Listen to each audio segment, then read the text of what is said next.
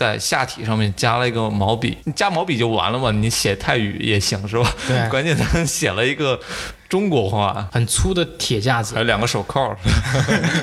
呃，芭提雅的大街上，如果看到那些装着假肢的呃欧美人，嗯，他们一定是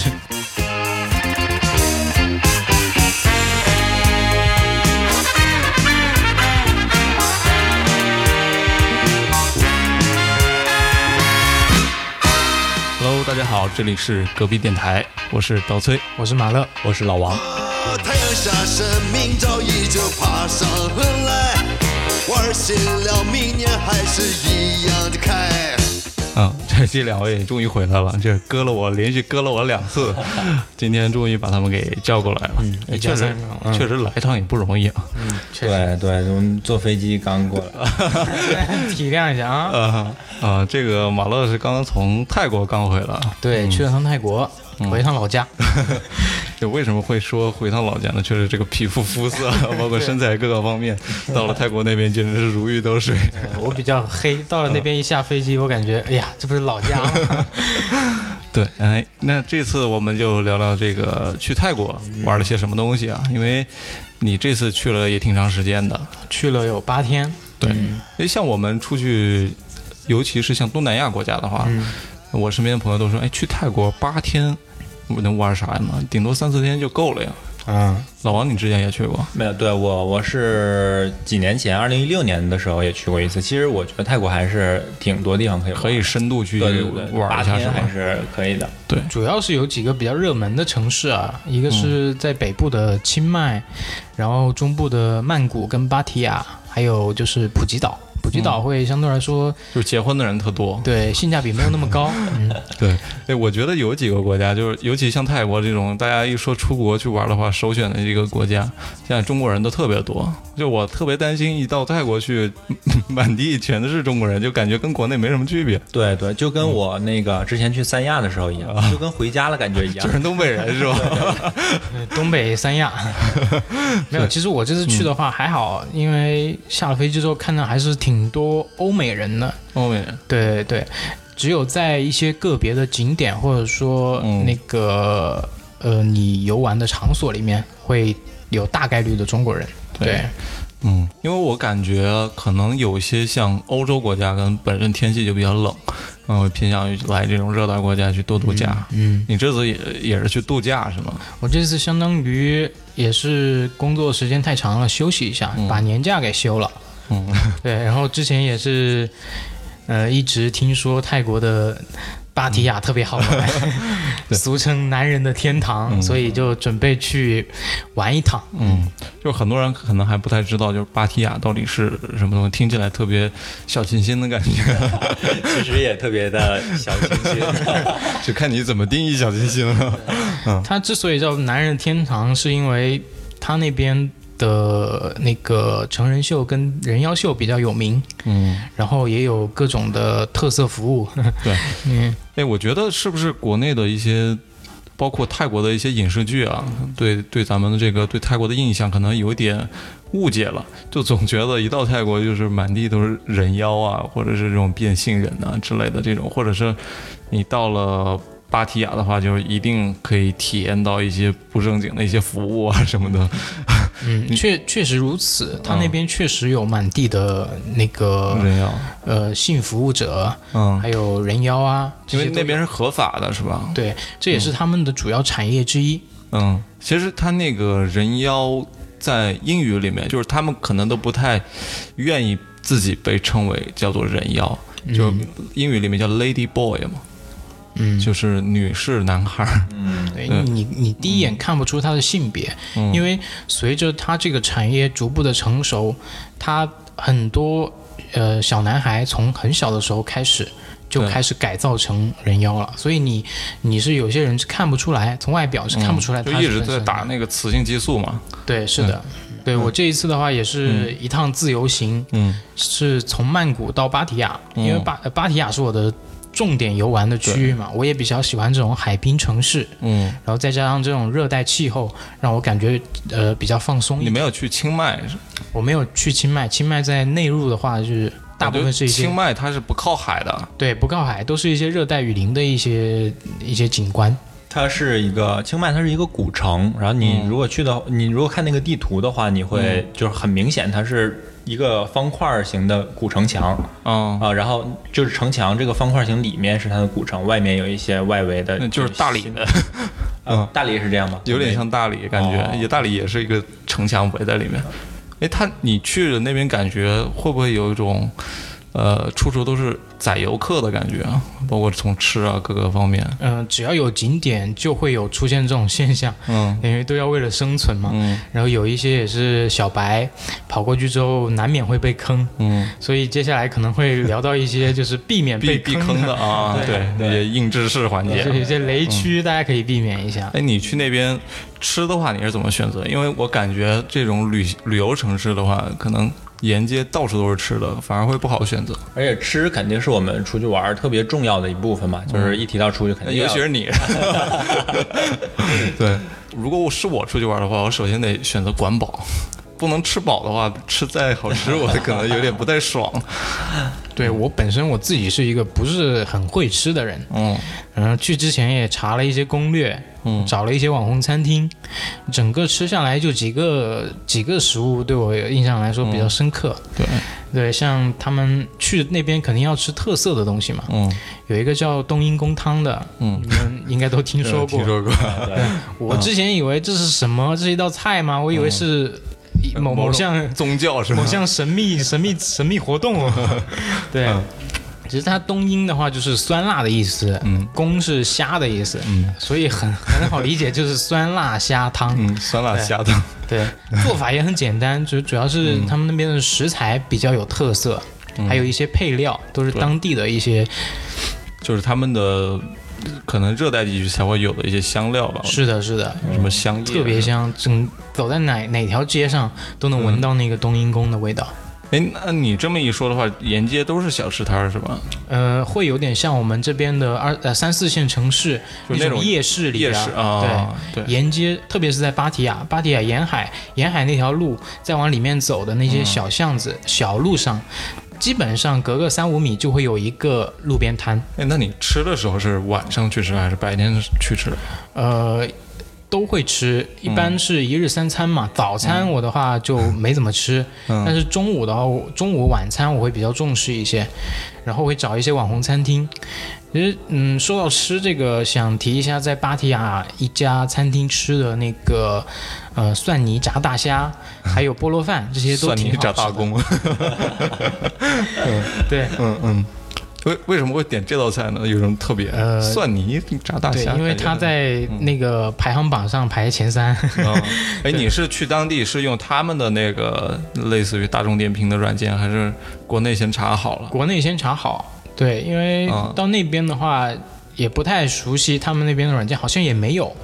其实我们国内的一些软件都是可以看得到的，看得到就是这个餐厅的评分怎么样、啊，就是被中国人已经试验过的。对对对对，嗯，其实类似于大众点评这种，呃，这种软件还是很有用的。至少你点前三名推荐的菜，你不会错。哦，你你很喜欢我，我发现就是马乐出去玩的话，很喜欢提前全部准备好。对对，就嗯，我可能出去玩的话，我我会就是看哪家顺眼，我就直接去了，呃也不会去查什么。我我跟你一样这点，嗯我就是撞大运，呃，赚到一个看这家不错啊，就是吃，那好吃就好吃，不好吃就就就就亏了。对，嗯因为你整个体验来说，你吃的不好的话，你玩的时候可能也就没有那么好的心情了。嗯所以吃这一块还是比较重视。虽然我不是很会吃，嗯但是吃下来就是虾对我来说印象还是比较深刻。那边的虾个头挺大的，嗯，然后做的也挺好，是那种海虾是吗？对，特别大的大虾，就我们这边的明虾放大五倍的样子。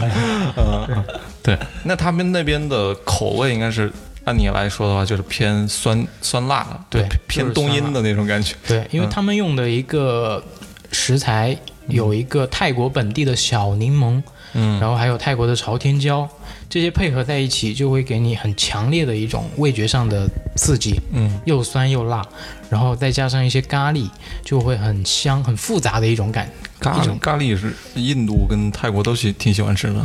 对，其实咖喱这个词，它的本意就是香料的意思。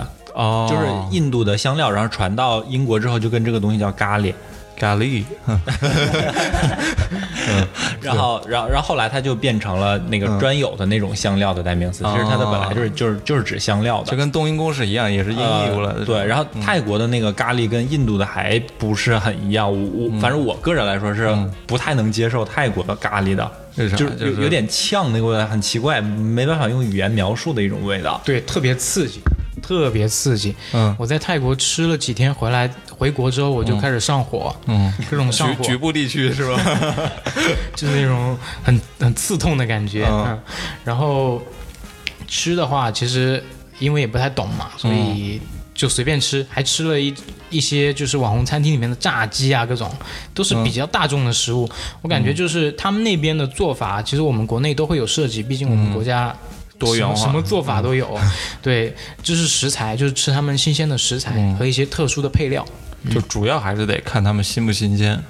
对，味道我我因为我个人感觉，在国内吃了几次泰国菜，呃，尤其像老王说的那种呛呛口的那种感觉。嗯。就有点接受不太了，不知道你这个作为江西人，这种口味比较重的，能不能接受那边？第一顿还是比较刺激的，觉得很难接受，吃两顿就习惯了。嗯，对。然后他们那边让我印象特别深刻的一点就是，所有的菜都会放这些酸的、辣的东西、辣的配料。然后你偶尔吃到一道就是比较家常的清炒的蔬菜，你会觉得特别清爽。对，嗯，就是有一道是那个清炒空心菜。那道菜其实很普通，嗯，但是配合着那些酸辣的汤啊，吃下来你就会觉得哇，真好吃，这是点睛之笔，是吗？对对对，感觉就回到了，回到了家里面妈妈做的那种家常菜的感觉。而且就是说到泰国的空心菜啊，绝对是一个玄学，就所有去泰国的人都会必吃是吗？对，都会说泰国空心菜特别好吃。但是其实你要说它的做法，我们现在那个现在南方也到了吃空心菜的季节，就是街头的那种小饭店也都会有蒜蓉空心菜这道菜。嗯，但是特别的吗？说不出来它的特别之处在哪里，但是就是觉得泰国的真的是很好吃。如果你去的话，一定要吃。吃完就像。小当家一样，给你播放十集的十分钟的连续剧，嗯，脑后放光那种感觉。对，那还有什么其他的推荐的吗？除了吃之外呢，你还有什么印象比较深刻的吗？吃啊玩，就是在去泰国之前肯定会被泰国的一个一些特色服务。所所熏陶嘛，就像全球闻名的马杀鸡。啊，马杀鸡，这泰式按摩嘛，对。对，嗯，我在到芭提雅的第二天，我就去体验了一下，因为当时第二天到那边玩下来也比较累嘛，嗯，然后晚上的时候就找了主路上的一一家马杀鸡，嗯，那家马杀鸡叫 Asian Art，就是。亚洲艺术，对，所以说它里面听起来就是不是很正经。亚洲人比较多一点。亚洲艺术，没有这个是比较正经的。那个当地的朋友告诉我说，主路上的马杀鸡相对来说都比较正规啊。对，如果你去那种小巷子里找呢，可能 你就会被坑。红灯的是吧？对对对，泰国的红灯区还是挺多的，芭提雅那边特别是，嗯。就他们可以在沿街去提供，就是拉客是吗？对，因为这边的话，色情服务是合法的嘛。嗯嗯，那你有没有去体验？我没有体验，很可惜。下次我跟你一起去哈。那我们就直奔芭提雅。好，那这期节目我们就到这里，我们去买机票了。嗯，对对。然后讲一讲这个马杀鸡的体验。嗯，这家这家那个马杀鸡的话，相对来说也是。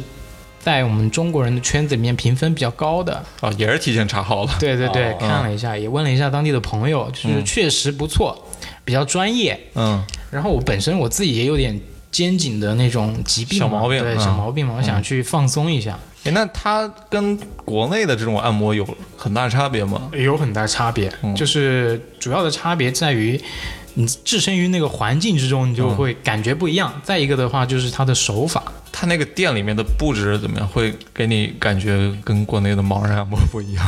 呃，会不一样。国国内的就就跟医院一样，有的时候你就进去之后就会就是装潢很偏冷冷暗的感觉，就一张床铺着白床单的那种。啊，对对对，然后有个小孔。啊，国内都是这样的。嗯，对我可以。简单描述一下那家店的装修，嗯，就门口会放两张凉席、凉凉椅，真的然啊后，会有藤椅，对，会有很多他们就是准备上钟的太妹，不是大妈，对，哎大妈也有。你。你遇到的是那个姑娘，啊，姑娘我当时遇到都是大妈。对，所以你家电评分高吗。对，应该全是中国人评的分对啊。而且身材也不错嘛，对吧，坐在门口。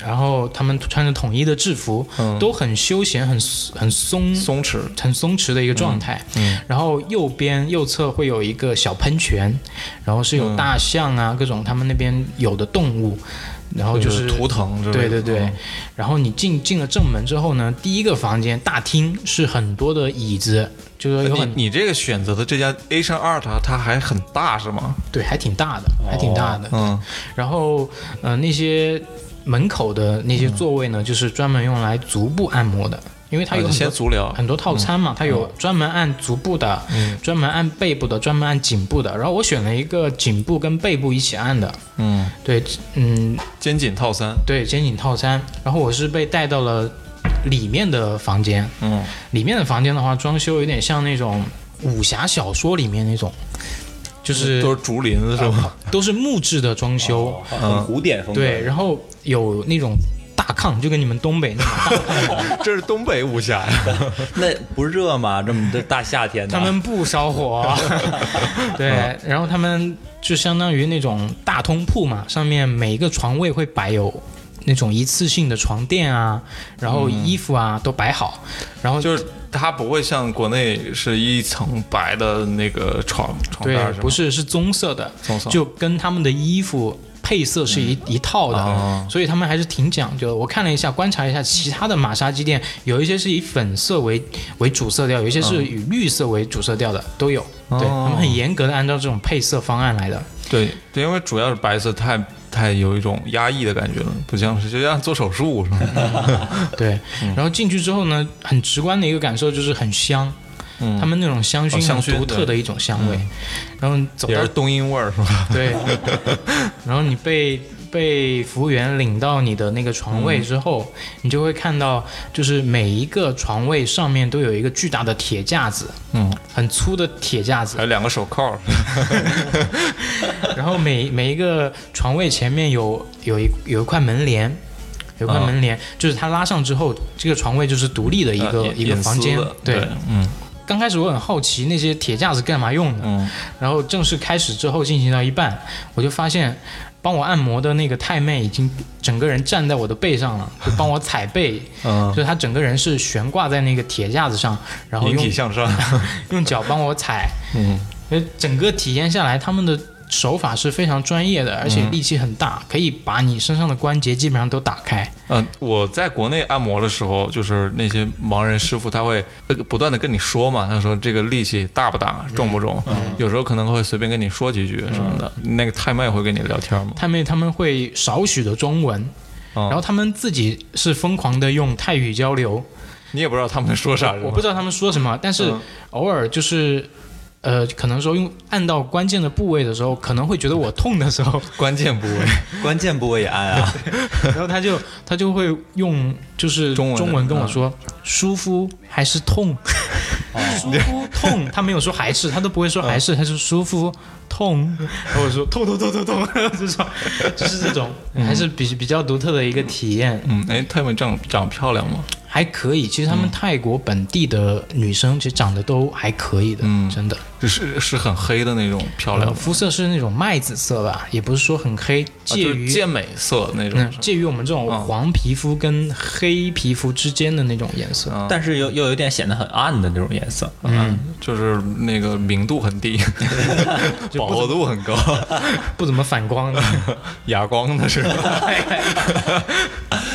哎，就就马乐说的这个，他去的是那种稍微大一点的嘛，然后我就突然想到，就是我当时去的哈，嗯。是一个很小的店，因为我我我就你那个就是巷子里那一家 是吧？去的就不正规的。没有，也不是不正规的，因为跟跟我女朋友一起去的，嗯。然后我们就找了一个离酒店特别近的，我就挑跟他不一样的地方说哈，嗯，然后那个进去了之后就有一个前台，很小的一个前台，因为它那个不是单层面积很大的，它要上楼，楼上有好多层，然后但但是每一层的面积都很小。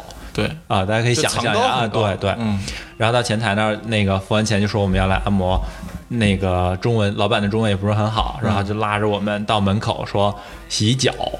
先洗脚，对，但是我我也没去过呀，然后我也不确定他说的是不是洗脚，我们两个就脚就就鸡咬懵了，跟那个可能 D 开头的那个，然后就就脱鞋吧，然后过一会儿真的是洗脚，就是就先先给你，有点失望是吧？就是他。那个是先是先让你脱鞋洗脚之后，然后光着脚上楼的，所以要先洗脚哦。啊。就保持他们楼层干净。对对，然后那个上去之后特别有意思的一件事儿，他那个楼梯又特别暗，因为他想给客人一种就是怎么说呢，就就比较安逸一点的环境吧，所以嗯。灯光特别的暗，然后楼梯又很窄，然后又很高的那种楼梯。上楼了之后，嗯，就里面的灯光也很暗。那个一个男的老板把我们领到上面去，就就说你们在这等一下，然后他就走了，就留我们两个人。整层楼只有我们两个人，然后灯光别的地方都没开灯，就我们那地方开着一点儿很暗的灯。对，然后我们两个就很害怕，嗯你知道吧？万一来一个黑店怎么办？万一把我们俩锁起来，把我们卖了怎么办？真的，就当时那个那那个那个情境下，就就真的两个人越聊越紧张，越聊越紧张，你知道吧？我们手机都掏出来，那个那个求救的短信都编辑好了。就等着发了。对对对，就想着实在不行我们就跑，然后要是跳楼的话，这三楼四楼也不至于摔死，不太方便。真的。然后这个时候来了两个大妈，然后就就就说那个你们换上衣服啊，然后然后我们还稍微心情平稳了一点，对对对对对。然后接下来才才那个按摩，就整个按摩过程中我都很紧张，我都怕万一冲进来一群人把我们绑了怎么办？然后还好最后一直到付钱都都都没有出什么意外。不过他们这一点我觉得挺不错的，就是他们在灯光啊、整体的环境上面布置还是挺用心的。嗯就可能因为语言不通，所以跟你没法交流。对对对，是这样，对。但整体我觉得对比国内的这种按摩的话，我说的是那种便宜路边的 高贵的按摩可能都是稍微环境好一点。也会有一些主题的，国内其实也会有一些主题式的按摩嘛。对，虽然没去过。我觉得手法很重要，就是按摩这个东西毕竟是玄学嘛。对对对，嗯手法给我一个很印象深刻的点，就在于他每一次用他那个纤细柔软的手哇，按压我背部或者颈部的时候，我都能感觉他所有的力量都用到了点子上。啊，对，其实我们国内的按摩也是说疏通经络什么的嘛，对，我感觉他们按的部位都差不多，但是泰国的就会让我有一种更专业的感觉，嗯，按到了点子上的感觉。因为我在国内按摩的时候，跟那个盲人师傅进行了深度的沟通，我就是问他，你这个呃手法什么的，是你们培训就是统一教的吗？当然不是，他们是按拜师制的，嗯。师徒制的，哦。就是你这个师傅可能他的手法喜欢用拳头给你按。那个是用手掌给你按的，就不同的师傅他会传授不同的这个技巧。有不不同门派的，对对对对，南拳 北脚之类的。嗯，今天来一个峨眉派的按摩，嗯，你刚刚说，刚刚老王说到一个就是进店之前洗脚啊，嗯。我突然想起来，我去的那家没让我洗。虽然我没有我没有说点就是按脚步啊，对但是我突然意识到，他好像就是整个过程帮我按背啊，嗯，然后按腿啊，按下来，最后按了头，就是他过程中哦是没有洗手的，就是他相当于说他不确定我嗯身上是否干净，有什么其他的沙子或者说有脏东西，嗯，然后就直接帮我把头脸全部按了一遍，就我当 我我就是回回过头去想。还是应该洗一下手比较合适，脸上一股冬阴味儿对，就是类似于那种先按过脚，然后再给你按头。啊！对对对，哎，你提到这个就留味道，这个、这个是真的，就是不不是冬阴味儿啊，不是酸辣味儿的，但是真的就是好像我不知道是他们手上是有一种什么精油什么的。导致好多天那个味道都不散，就我就觉得我每次洗完脸，脸上都是那个味道。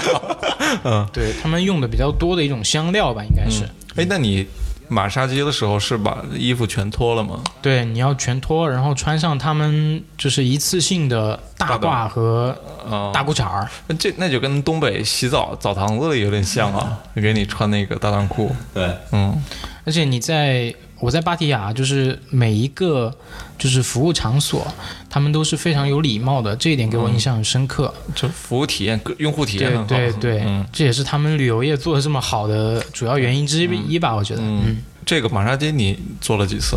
这个我之前想着这个马杀鸡这么有名，然后可能对肩颈也有帮助，那我 至少一两天做个一次吧。嗯。结果我这次去就只做了那么一次，嗯，因为在因为在第二天我基本上爬爬爬床都很困难了，就整个身体就感觉被肢解了一样，然后再拼回去，嗯。对，就他是给你每个关节都按了很大劲儿，对对，然后还会有那种天外飞仙式的那种拉扯动作，天外飞仙。这个这个听起来让人浮想联翩的。就是 有点像管事服务，是不是？那你这个按摩完了之后呢？你你有再深入体验一下其他的？有啊，对，啊，因为我我们我们三个，如果大家能看到画面的话，我们聊到这里，三个人相视一笑。纷纷擦拭了嘴角的口水。嗯，是这样的，就是、特别是芭提雅那个地方，很多呃秀场，对。秀场里面会有一些呃举世闻名的人妖秀啊、成人秀这些。这个可能没去过泰国的人都有所耳闻啊。对对，这这个到了我的知识盲区，马乐老师，哎你你重点为大家 介绍一下。真的，这个我当时你上次没去吗？没有没有，我没去芭提雅，所以马乐老师这个你要给大家重点介绍一下。你是不是主要是你女朋友不让你去？那个这段掐了别播啊。有可能，所以结伴而行，同伴很重要。你可你最好是 跟看跟谁去是吧？对对对，嗯、因为必须要体验的项目，所以我们也就是花时间提前定了一个夜场，嗯、去看了一场成人秀。嗯，那个秀场，呃，自己宣称是全球第一秀场嘛，所以它的一个专业度啊，以及演员的一个水准，相对来说是比较高的。就整体那个那个是个在剧院里面还是什么样一个规模的一个剧场对？，就是有点像礼堂的感觉，门口是一个礼堂的感觉，啊，有一个有一个很大的一个大厅，然后里面会有很多衣着很光鲜亮丽的人妖小姐，对他们是穿着他们自己演出的，服装？穿着演出的服装，就有点像维密里面那种哦内衣配上小翅膀，背后有个孔雀开屏之类的。对对对啊，然后这一部分人是在外面招揽客人的，他们是可以合影。啊，就是他不提供那个表演的服务，对他们也有可能是当天的值班任务，就是在门口 拉客。对门童是吧？对，合影的话是二十株一个一一张照片，二十铢算下来的话就是四五块钱啊。四五块钱。对，嗯，然后我们我们是报了那个当天的演出的场次嘛，嗯所以我们是走后门进去的。走走后门。对，后门是有一个，呃，因为正规的看秀的都是走后门，它有一个之字形的楼梯，然后你可以排着队往里面走，在进去之前，这个后门指的是后台那个对对对，后台的侧面也有门，啊。就是你进到那个秀场里边，你是必须得经过那个，所以你在这个通道里面会看到正在准备的演员，嗯，看不到，看不到。他们都是在舞台中央的地下的，就是哦。准备的场所。他们是升起来的那种。对升降的舞台，啊，我们进去之前，就是所有的人的手机都是要上交的，嗯，然后排着队进去。进去之后，你就会发现走到了一个烟雾弥漫的一个小型的嗯，篮球场馆，你可以理解为 NBA 那种球球馆，就是四面看台的。对，然后缩小十倍、二十倍的样子，啊，对，然后中间是舞台，嗯。舞台是有一个巨大的升降的舞台，然后也有一个从下往上的楼梯的一个通道，嗯。就是供演员从地下的那个准备的呃工作室上来。对，哦，我们进去之后，前排的座位是没有空座的，我们就在后排找了位置坐。这他不是按照提前先准备好你坐哪儿，不是，它这个秀它是一个小时一个轮回，嗯，就是它在这个小时之内，它的所有的表演的节目是不重样的，但是超过一个小时，它就是下一个之前表演过的节目再上来就轮播嘛，对流流水流水的感觉，流水席的感觉。流水席。那这个就是这这个是一个小时换一波演员吗？呃，一个小，他演员都是固定的，他不会换的。每个节目的演员都是固定的，嗯。他就是一个晚上可能演个三四个小时，然后相同的演员、相同的节目重复的演，哦，对，然后周期是一个小时。如果你想坐在那边看一晚上也是可以的，只不过你看的节目是一模一样的。嗯，对，对。之前我有一个朋友啊，他们公司朋友和同事系列这个是，嗯，之前有一个有一个朋友，他是去公司团建，他们去了这个芭提雅、啊看这个秀嘛，嗯，然后当时回来跟我说了，我就我挺震惊的，因为说到秀这个东西，我们印象里可能就是正经表演嘛。表演嗯，对，就是唱唱歌、跳跳舞什么，难免加一点泰国风情之类的。没想到他有个东西让我很震惊啊，嗯就是女性演员，然后他们在下体上面加了一个毛笔，你加毛笔就完了嘛，你写泰语也行是吧？对关键他写了一个中国话，啊，钓中文是吧？钓鱼岛是中国的，我这个 他们做的这些行为都是很有目的性的。对他们明显就是看到了你是中国人，然后对，就是故意迎合中国观众的。假如去一帮日本人，他们可能写就是不，去的日本人写的也是钓鱼岛是中国。对，没错，啊，我们这个节目能活下来了，这样。政治正确啊，对，确实确实会有这种节目比较露骨的，因为它是成人秀嘛。嗯，其实大家都对这一块的话，呃，都比较了解了，只是不过没有那么直观的、赤裸裸的去看这些对，就是现场看还是挺震撼的，对。嗯。那那个就就是就是具体的节目，除了刚才刀村说这个写写书法，还有写书法，除了这个书法艺术，还有别的艺术形式吗？嗯，有还有一些体育运动或者说文艺节目，文体两 文，文体两开花，开花两开花，对，嗯，印象比较深刻的就是，呃，有一些男演员，嗯。就他们。呃，刚上台的时候都是穿着各式各样的衣服嘛，然后随着音乐的逐步切入，嗯。他们就会把身上的衣服褪去，然后就是完全赤裸的站在所有的观众面前，嗯。然后用他们异于常人啊，嗯。尺寸各方面异于常人的，就是他们的那个生殖器官，嗯，去做一些体育表演或者说文艺表演，文，你先说文艺表演吧，我我挺好奇的，就 我感觉刀崔的眼睛都在放光，现在。就你你应该打过鼓吧？呃，打过，你一般用什么部位去敲击鼓面？我我用鼓槌，哎，用鼓槌。对，然后他们都是用自己的下体，用自己的鼓槌，用自己自带的工具，然后还有就是台球，你也应该打过。嗯，打过，对他们也是用自己的生殖器官去击打有那么长吗台？球，所以我觉得他们那种应该是有一定人造属性的，或者说、呃加了改造过的，，对对、嗯吃药啊怎么样的，嗯，对，改造也不能改造成台球杆那么长吧？所以他们应该会有一个培训学校。就 是所以我后面我你想成为丁俊晖吗？我一直在了解这个渠道，嗯就是怎么样能够让自己强壮到可以击打台球台球。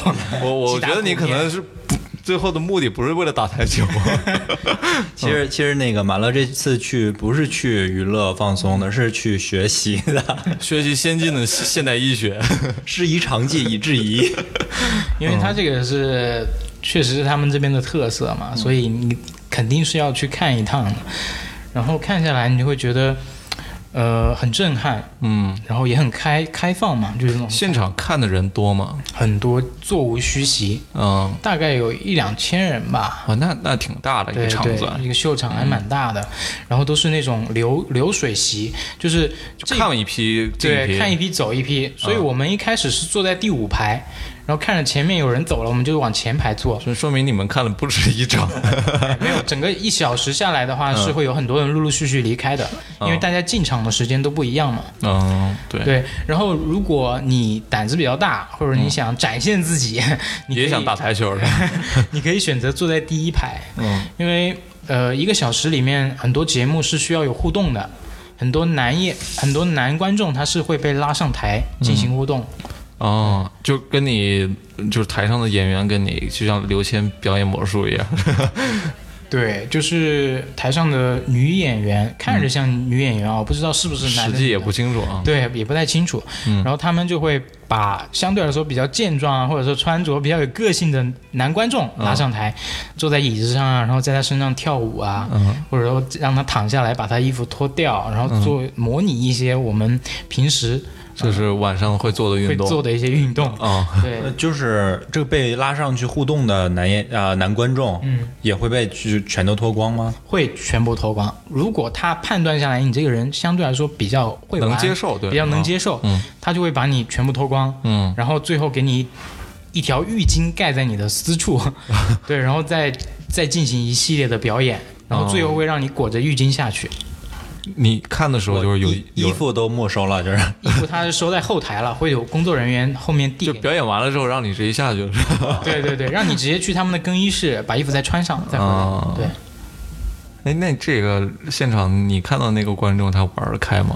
玩的挺开的。嗯因为我看了有两个上台的观众，第一个玩的很开，就是各种都很配合，然后也很大胆。嗯第二个就很羞涩，全程捂着脸，一个男生在上面，应该是个韩国人可。能下面也是在团建，同事都在下面。对对公司老板都在。对，一旦有这种互动环节的话，全场都会沸腾，因为大家可能也是第一次见这种。没见过世面。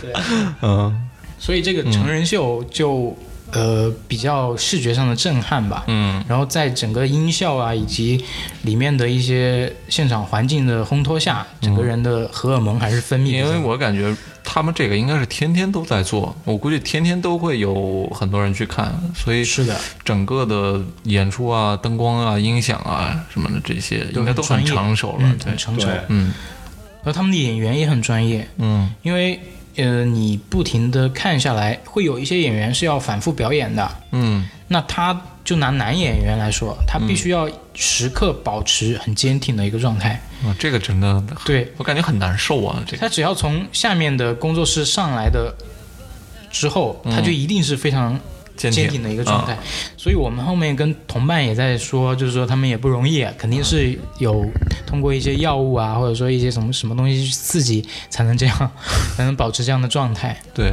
嗯，而且这个肯定是有副作用的。对，然后我们在这个秀场里面也看到有一些就是人妖，人妖就是下你怎么，判断他是人妖？因为它下体是男性的特征，上体是哦，他也是全裸啊。对，都是全裸的，最后都会全裸，不管他上台的时候穿什么服装。对，嗯然后他上下体是男女不同的性征。嗯对，就就是上面是有胸的，然后下面又是男男生的下半身。是的，是的。嗯然后他的装扮是有男有女，所以你他不全脱完，你看你就是分辨不出他是男是女的。嗯嗯，哎，不知道你们听到就是真正的现场看到这个，会不会有一点心酸的感觉？因为我因为我知道这个人妖就是 Lady Boy，他们可能生生命也会很短，可能也只有三四十年的样子。对，就他们这种都是从小开始对，有很多是家境贫寒的那个小男孩，然后他们可能七八岁的时候就要开始去接受手术啊，或者药物这种治疗，才能维持这样的状态。他们的声音也是偏向女生的声音吗？声音是他是男的就是男生，是女的是女生。哦，对，其实人妖这个我后面也跟当地的朋友了解过，嗯，就是之前是叫阴阳人，阴阳人。对哦。这种人的话，一般最早应该是出现在就是一些皇室或者是宫廷里面，嗯。就是就类似于我们中国的太监，啊，就是皇皇室的家族，他们不太愿意嗯，就是男性来服侍他们的嗯。女女性嘛，嗯。所以他们就为了保险起见，就把他们变成了阴阳人。嗯，然后后面这个产业慢慢发达起来呢，就是因为芭提雅这个地方、泰国这个地方，因为做这些行业的人，慢慢的就是做这个行业的人，慢慢的有了更更高的收入，嗯。所以有很多的年轻的小朋友从小就开始被培养成这种人妖。那其实就是他整个家庭就希望他是一个摇钱树嘛。对，有一种这种感觉对，对嗯就希望这种通过这种方式来嗯给家里赚点钱。哎，那你们有没有感觉啊？说大一点啊，嗯、你看嗯来这个国家旅游的人越来越多嘛，然后他们的主要产业就变成了旅游业，嗯、然后他们就会迎合你们这些外地游客。然后你们又想看人妖的话，他们就得从小培养人妖，就形成了一个循环。嗯其实我觉得这个它会有一个供需平衡的一个状态，嗯。就是你可以选择去，就是家里的子女也好，或者说自己去成为这个表演者，嗯当然在这做这个决定之前，你要知道你自己的家庭的收入，你是否可以通过其他的方式去获取。嗯。如果你觉得这是你的一个正当行业，当当然他们也确实是正当行业，嗯。然后能够满足自己的家用啊这些，然后又能成为一个职业的表演家，我觉得这个是不冲突的。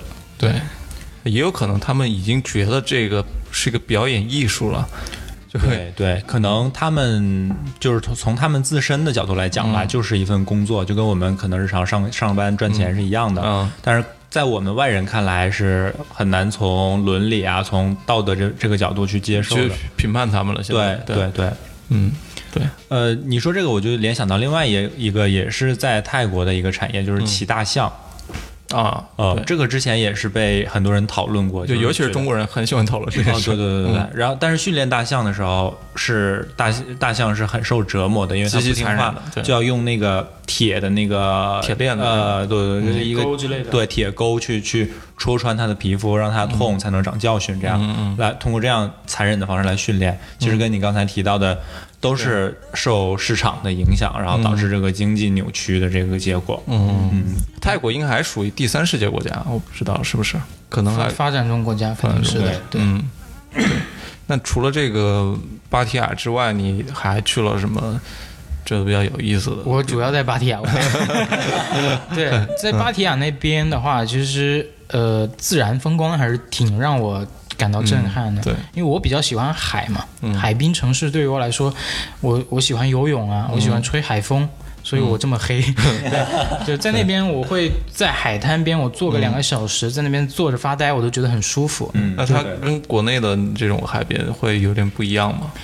一旦人多了，海边都是脏的。都是一样的。对，所以芭提雅的那个公共海滩，它其实是不干净的，海水不干净，然后海滩上也不干净。嗯对，然后我就特意出了一趟海，就是到了离芭提雅海湾，就是有一定距离的一个，对对，有一定距离的一个格兰岛，一个岛上。哦就是芭提雅旁边那个独立岛屿。对，一个独立岛屿，一个小岛，很小的岛。然后，嗯、岛上的水是相对来说更干净一些。嗯，对，然后沙子也很细，在那边的话，其实会更舒适一些，这个就是一个不算是一个很热门的一个景区了，是吧？很热门，很热门。也很热去了芭提雅，基本上都会去格兰岛。哦，然后它配套的会有一些什么浮潜啊、深潜啊，然后还有一些什么水下漫步这些项目，然后你可以配套的去做下来。嗯哎，这这些你去体验了吗？我去体验了，一般这种的话，你可以在网上先买一个一日团，然后第二天他会有专车到你在的酒店楼下来接你，然后送到码头，然后一起坐快艇到那个岛上，整个玩一趟下来，然后下午再回来。哦，对，这个可以去体验一下。这个其实我我是特别想去的，但是我胆子比较小，我又不会游泳，一直都没去过。就去过很多次有类似的项目的地方，都不敢去。因为海底有大弓嘛，可能会把你咬到。很大的大公，嗯，对，呃，泰国你有没有体验到一些他们当地比较突出的一些这种文化的方面的东西啊？因为我们知道泰国的电影是很出名的嘛，啊。你们街边呢，那有没有听到泰国的一些音乐之类的？呃，在芭提雅的话，满地都是酒吧，嗯。到了晚上十点以后，你就会感觉这些这些人就真正活过来了。嗯，就每个酒吧都放着巨大的声音的音乐，都是本地的歌是吗？呃，很多都是欧美的歌，对，就对对比较摇滚。嗯。本地的歌在一个商场里面有听到过，嗯。就是他们说的话我也听不懂，然后泰语巴拉巴拉巴拉说说的很快，嗯。然后他们的音是很高的，嗯。就是你不知道你有没有看过，就是那个泰国的泰国的那种歌歌曲选秀节目，泰国好声音。泰国好声音这里面就是那些都是一些铁肺选手，嗯，对。对，诶，他们的这种我觉得真的很符合呃游客游客想要的东西，就是如果说从音乐方面就飙高音嘛，那任何游客都很喜欢。是的，对，就反而我想要了解到的那个，我不知道可能会有啊，但是可能会比较难体验到，就是当地真正的那种风土人情，属于他们这个民族的自己街头的一些音乐是吧？对一自己的一些东西。嗯，对其实这个你很难去看到，因为泰国是一个旅游业高度发达的国家，它为了迎合游客，为了迎合中国、欧美的游客，就是你能去到的人多的地方，放的都是中国歌曲或者欧美歌曲，很难找到那种放当地泰国歌曲的地方。对，我觉得不仅仅是歌曲吧，就包括什么当地的一些呃其他的艺术形式啊，呃嗯，对，其实这个也挺矛盾的，因为我我去泰国，你说我我我是去体验中国文化了吗？肯定不可能啊！我就想见一下泰国的文化，对。但是他又为了迎合我而特意给我展示中国文化，对，泰国的文化，我就是接触比较多的、比较时间比较久的，还是在曼谷的一个文化艺术中心。嗯。它是整栋楼大概有五六层的样子，嗯。每一层都有展厅。嗯这个我放到后面说，因为我是后面几天才去的曼谷。嗯然后我再接着说芭提雅，芭提雅让我印象深刻的一个东西、就是他们的交通，在芭提雅有一个特别有特色的交通工具，叫做双条车。嗯双条车它其实是皮卡改装的，就上面大概可以坐个十二个人左右。我操，这对是对对，就是两排一边嗯六个嘛，这样。然后这个双条车。它是一个单行线环绕的一个、一个交通工具。你在就是芭提雅的海滨，你如果要去一个地方，你只需要招手，然后坐上一辆双条车，到了地点，你下车之后给嗯。司机十铢就可以了，就大概两三块钱很便宜。人民币，对。嗯，就相当于我们的公交车，但是他们没有那种大巴的那个公交车，他们就是没有那种系统的收银工具，对对对对对，全是人工收银。嗯，对啊，然后每个司机都穿着制服，你只要给他，就是不管你去多远，只要两块钱是吗？对对对，你坐多久，你坐着绕圈都没关系。嗯所以其实呃，我们碰到过一些中国游客过去之后，他不知道这个双条车是固定的费用，嗯每个人十铢，然后他就去问那个司机说：“我到哪儿到哪儿多少钱？”然后这个时候司机一般都会回答一百铢或者两百铢。就坑他，对你只要一开口问，你必被宰。所以坐双条车的话，你只要自己上车就可以了，上车下车给钱就 OK 了。这个你也是吃过亏的是吧？我没有吃过亏，嗯因为我前两天我都是步行，基本上嗯在那边、去什么地方我都是步行，因为、呃路程也不远。但是呃到倒数第二天的时候，我要去一个相对比较远的地方，然后我就坐双条车。嗯，然后之前的话问了一下房东小姐姐，就是她告诉我就十十株每个人就行了，随便坐。啊，哎，你那个住的是一个民宿是吧？对，住的是一个民宿，啊，一个巨大的楼，嗯，大概有一两千个房间吧，一两千个房间。对对对，巨大的楼，然后就伫立在就是芭提雅海滩的正，它是一个酒店吧？对，就是一个酒店。嗯然后呃，它在各个平台上是说自己是民宿嘛，因为它里面装修的是民居，呃家居的一个风格家里的感觉，对对啊然后这个双条车呃皮卡嘛，那边是最多的一个交通工具。交通工具，方便可以装货。我我知道的泰国的它交通还有一种是摩托车，嗯，就好像就是越南啊、泰国啊这种摩托车都特别多。特别多，嗯特别方便。啊，摩托车我没敢坐，因为他们速度太快了。他摩托车也是接客的是吧？摩托车也是接客的，然后这个被宰的概率更大，就是嗯因为你一个人坐在他的车上，然后嗯你你如果价格没谈好，也不他知道不知道带你去哪儿了？也不知道会发生什么。嗯 对，所以坐摩托车还是需要谨慎一些。嗯，然后你在芭提雅有正，经的交通工具吗？呃，也有也有，但是价格还是得你跟他谈，因为你路程不一样，就没有地。铁跟出租车这种吗？呃那个他们曼谷有一个。就类似我们地铁的东西，但是他们不是在地下，好像是在高架上面的那那种，啊，呃，对那样的地铁，然后也有公交，但是唯一的那个我们做不方便的地方是只有泰语服务，就从文字到语音，对，都只只有泰语，就是没有没有地点英文啊什么的，你都没法确定。不知道我到哪儿了都。对，嗯。在曼谷，它是有两种，就是这种大型的交通工具，嗯，一个是叫天铁，它是在天上高架上啊就是刚老王说的那种。天铁的，对，然后还有一个是在地下的，也有地铁，嗯。但是他们那边这种交通方式都很不成熟，都都只有一条线，然后也很短，啊。短程的那种，然后特别贵，一个站大概算下来得二十块人民币，啊，就一站算下来对很贵啊。对，然后在泰国打车也特别贵，嗯，你打车的话，基本上一公里是十块钱人民币，哇，十块钱往上。那已经赶上了咱们国内一线城市的价格了。对，所以你要去个五六公里的地方，你就准备好五六十了，六十块钱吧。对，嗯然后还有一个，其实也也可以推荐大家的，就是自己租车也很方便。就不管你是想租汽车或者租摩托车也可以，也都很方便。但是要注意，就是泰国是靠左行驶的，呃，很不习惯这个靠左行驶。对，然后出去玩之前得先玩几把极品飞车，把 它改成像素。对对对对，嗯对，然后你还得把驾照你给搞定，得用国际驾照。啊，对，对。我们国内的驾照是在那边不通用的。啊，然后刚刚提到那个芭提雅的摩托车，嗯。我还有一个印象特别深刻的呃事情，就是我们那个房东小姐姐跟我们说，你在呃芭提雅的大街上，如果看到那些装着假肢的呃欧美人，嗯，他们一定是骑摩托车出出事儿。事儿了。对，因为那边的人特别追求这种摩托车的速度感。飙车的，对，，而且都改的特别大的声音，嗯能你只要在街上就能听到摩托车的轰鸣。然后那天我上街，我还真看到一个装着假肢的老外，真的有啊，真的有哦！当时我就我就把充满敬佩的眼神投向了他，我操，这太硬核了。太硬了。所以就是也说明他们国家的那个交通的管理其实是不是很好的，对就是交通很乱，然后也也有也很危险。对，嗯因为我们在杭州生活习惯了嘛，嗯杭州是车让让人，对，你到了那边，他不会给你让的。嗯然后有一些会让，但是你得先走出这一步。你走到路中间了，他肯定得停了。嗯，然后你得冲他鞠个躬，感谢一下他，还鞠躬啊，双手双手合十吧，那个是叫双、就这样。啊啊，座椅，对对，拜佛一样，跟他鞠个躬，感谢一下他。对，这是他的礼仪。对，泰国是一个非常讲究礼仪的国度。嗯，哎，那你去买东西啊什么的，是不是店老板什么的都得给你作揖啊之类的？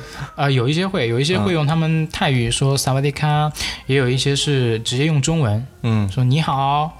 哎，那你感觉泰国的整体的，就是他们的人民是不是都挺友好的？非常友好。嗯只要是泰国的本地人，他们都会非常有礼貌的跟你打招呼。嗯，对，呃，看起来比较凶的都是一些欧美人，或者说一些呃，就是外来人员。嗯，对，本地人他们服务意识很强。嗯，也之前也是听别人说过吧，就去那边的可能常住的呀，那些欧美人可能都是在本国混的不是很好的。呃，是的，是的。嗯然后他们也是有一些是像我刚刚说的，嗯呃，腿直接没了 这种是伤残人士。嗯还有一些就可能说在自己国家混不下去了，然后在这边嗯、呃找了一个泰国的女朋友啊怎么样的，在这边成家立业。嗯，对，不过看起来他们都没有工作，因为他们整天混混啊，整天都在沙滩上晒太阳。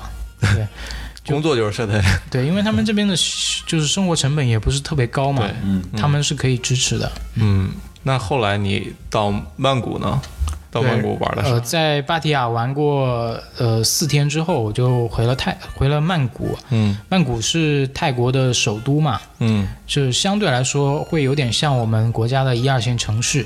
稍微发达一点。对城市建设方面是相对来说成熟一些。嗯不过在泰国的话，它土地是私有制的，它是它的那个是允许，就是就是你建完了这个地就是你的。对对对，嗯然后所以你在曼谷，它是可以看到呃参差不齐的不同的装修风格的房子。这建筑一排一排想怎么建怎么建。对对对没有规定。这边是一个很现代化的广场，然后接下来可能就是一个贫民窟一样的哦木头房子。对，对对对，就他们没有国标这个概念是吗？是的。嗯然后在曼谷的话，刚刚也提了，就是去了一趟他们的文化艺术中心嘛，那边看了很多他们自己做的一些画作，嗯里面的一些符号或者说一些内容，基本上都是属于呃他们很有热带风格的一些、一些图腾，或者说一些动物啊也好啊，或者说大象什么的。女女性的一些呃身体，嗯。然后再配上鳄鱼的鳄鱼的一个形态，然后绘画出来的一些作品，对，还是很有震撼力的。嗯嗯，哎，我我还看了你今天穿了一个 cos 的那个 T 恤啊，这个也是在泰国买，的。那那那天那那个时候我还在芭提雅，我嗯在刷那个社交平台，我就看到国内疯抢优优衣衣库跟啊 COS 这个对联名呃 T 恤的联名，然后我就跟同伴说，我们去那个泰国优衣库。泰国的优衣库看一下，结果那边就有没人抢。没有人抢。嗯对，可能是我们去的时间也比较早吧，嗯就是反正各个款式也都有，然后我自己就随手拿了一件，对，就当做一个纪念品嘛，相当于。嗯在出了那个文化艺术中心之后，我们去了一家餐厅，嗯。在曼谷的餐厅，然后这家餐厅的话还是挺火爆的，嗯。然后我们找了一个窗台边的座位坐下来，那个窗台是一个落地窗嘛，啊。在等餐的过程中，我就往外看，就是马路上的行人，我发现就是在短短十分钟之内，你就看到十多种的制服，就是优真正的 uniform 对，真正的制服有学生的校服啊，也有其他的一些保安啊，或者说银行的工作人员他们的制服。哦，就是你你说的意思是，不同的行业他们有自己标配的那种衣服，然后他们都会很习惯的把这个衣服穿穿上去，是吗？对的，对的，而且穿的特别整洁，因为呃，在泰国是这样的，就是你这个行业你穿的这个衣服，嗯。你在街上走人，你就代表你这个行业的一个形象，所以他们非常非常注重这种制服文化。在呃，在所有的公共场合，你只要看到穿着制服的人，一定是非常有礼貌，而且非常谈吐非常得当的。嗯包括很多学生，他们也都是非常的举止文明。嗯，对那是不是因为呃，就像你刚刚提到的，有银行的人嗯啊、有这个其他的服务业的这些人，嗯是不是他们会觉得？就有点像咱们国内做律师、嗯做医生，嗯，会被普遍认为是一个比较正经的一个职业。对可是，在很多人看来啊，对像然后如果说像，嗯比如说一个小店的一个店员啊，他们就可能觉得这个不是一个，呃，一个非常上上脸的这样一个职业，所以他们就不会穿这个制服。小店的店员也是穿制服的，哦而且也是非常专业、非常有礼貌的。嗯所以是在整个的一个呃大环境中，他们就、呃可能骨子里就有这么这么一种养成了这样一种习惯了。这么一种信念吧，嗯就是我在哪个行业，不管是从事什么样的工作，我都是一个非常标准的一个形象。对，嗯包括我去呃芭提雅和曼谷的大巴上，开大巴的司机也是非常专业的，就穿着制服，然后再热的话也会穿穿那个制服的。嗯我觉得制服的这个可能就是能体现出来这个文化的差异。像在我们国内，我们要看到穿西装的人，你第一反应是什么？这个人是，我我觉得我们可能很多人第一反应，这个人卖房子的，啊，对对？吧？对吧？嗯中介是对中介。但是其实，在像那个泰国，它受欧美国家的文化也也影响也比较重，因为它之前是被殖民嘛，嗯所以他们的文化里面认为穿制服是对顾客的尊重，所以他们几乎、职业也不能的体现说所有职业吧，基本上大部分职业都会穿着自己的制服来工作。嗯就是泰国泰国精神是吧？Thailand 泰国梦 spirit。嗯，对。哎，那你最后咱们聊点大的话题啊？你觉得整个泰国它的精神面貌 用几个词来概括是怎么样？精神面貌啊，嗯。就是特别的有激情，嗯。然后特别的懂礼貌，嗯。嗯、就包括普通的皮卡司机，呃他们会花很多的时间精力在自己的卡车的爱岗敬业是吧？改 改装上，就会让自己看看起来非常的有精有精神风貌，嗯就呃每个人都精神饱满，嗯，非常强就你的服务意识。去这个地方玩的话，不会感觉到很无聊，每每个人都会给你一种很积极的感觉。对对对，嗯呃，我我觉得还有一点哈，就是我的呃最大的印象就是多元。嗯我印象很深，我在泰国的时候拍了一张照片，这个照片是在一个公园，公园的里面是赛马的，也也不是赛马，就是那种像像英国贵族那种骑着马的，我不知道那那于什么谦的马装 就是那种穿着那种很正式的礼服，啊对。啊、公园的里面，然后是公园的栏杆，然后公园的栏杆外面的一个长椅上有一个乞丐。嗯。而且是一个佛教的信徒，穿着那个呃苦行僧，呃，类似那样吧，嗯。呃，坐在那个那那那个长椅上，嗯。然后我当时就把这个拍下来，后面是一个贵族骑着马，前面是一个那样苦就是差异挺大的。对，差异特别大，就让我感觉是一个特别多元的，很包容，嗯。对很包容，嗯。嗯，对，最后再给就是准备去泰国旅游的小伙伴们一些建议，嗯。就是你在，因为我们免不了去免税店买东西嘛，对，然后免税店其实它每天的一个优惠套餐是不一样的，嗯。所以很多时候会被那种优惠套餐所所吸引、所误导，人冲动消费。那你自己在去购物之前，一定要把清单列好，因为呃，就是以免就是自己超出自己的预算去买很多东西。然后再一个就是交通工具方面，就是多一个心眼儿，就不要要被坑不要被坑。对对，对，因为他们那边其实收费的话，相对来说标准还是比较低的。嗯，如果说给你报一个很高的价格，基本上就是、在坑里，对在在坑。那最后大家可能会很关心的，你这趟玩下来花了多少钱？花了呃小一万块钱吧。嗯，嗯，七八天的时间，对、嗯其实还是挺实惠的。对，便宜的很便宜。呃，主要的费用在于那个住宿啊，嗯，然后还有一些游玩项目上。其实吃真的花不了多少钱。对，如果是中国的海滨城市的话，三亚的话，我估计光住就得花个一万块钱。嗯，对对，是的，嗯所以在曼谷啊、巴提亚这种城市，你就尽情的享受这些自然风光，以及当地的美食，以及成人秀。以及一些特色的项目。嗯，有一些服务要悠着点。对，对，下次还是咱们几个男的去。好，呃，那咱们这期也聊的差不多了啊，要不最后我们来听一首泰国歌曲吧。感受一波他们的风土人情。对，最后我们再通过这个刚刚我一直心心念念的这个泰国文化来结束。好啊、这里是隔壁电台，我是刀崔，我是马乐，我是老王，嗯，大家拜拜。拜拜，再见。 กี่ครั้ง ต้องเดินคนเดียวในวันเหงาใจ มองใครๆจับมือรักกันมากมาย ยิ่งเหงาในใจเท่านั้น อยากมีใครอยู่เคียงข้างกัน แต่ไม่รู้ ฉันไปอยู่ที่ไหน อยากเจอกับคนที่เป็น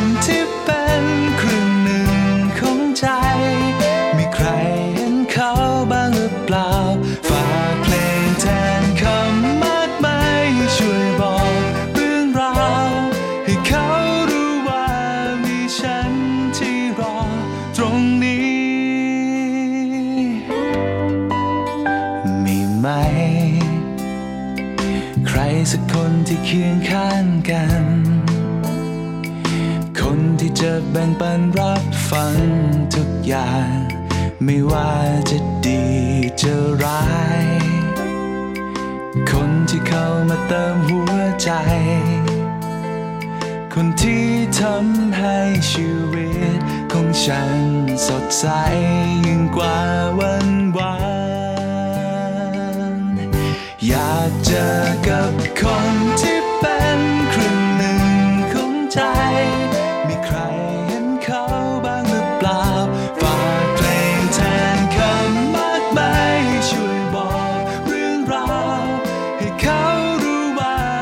shine.